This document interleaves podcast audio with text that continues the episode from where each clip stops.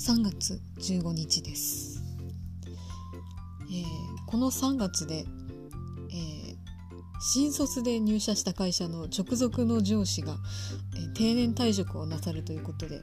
オンライン寄せ書きというものが、え回ってきました、えオンラインなので、え直接色紙をこうやり取りすることがなく、え指定の URL のにアクセスすれば、えメッセージを入れるなり写真をアップするなり、え自由ということですね、えー、まあ、ただ文字数が80文字という結構限られた、えものなんでこう思いを凝縮しないといけないんですけれどもね。まあそんなオンライン形式ということで、えー、この上司のもとには全国各地から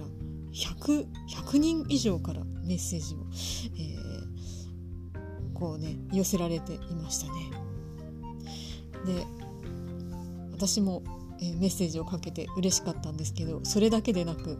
えー、こうそのシステムによってねあの色紙が自動でレイアウトされるんですけど、えー、私のメッセージの隣が、え当時好きだった推しの先輩で、えしかもその先輩は顔写真もアップしていて相変わらずかっこいいなとか思ったりして、えー、なんかもうそれが嬉しくて1日5回ぐらいアクセスして見に行っちゃうというね、えー、ちょっと気持ち悪い状態になっております。まあ、どうでもいいんですけど、えー、まああれねまあ便利な世の中になったものですねということが言いたかった。えー、そして上司のこれからのセカンドライフの充実を願うばかりです。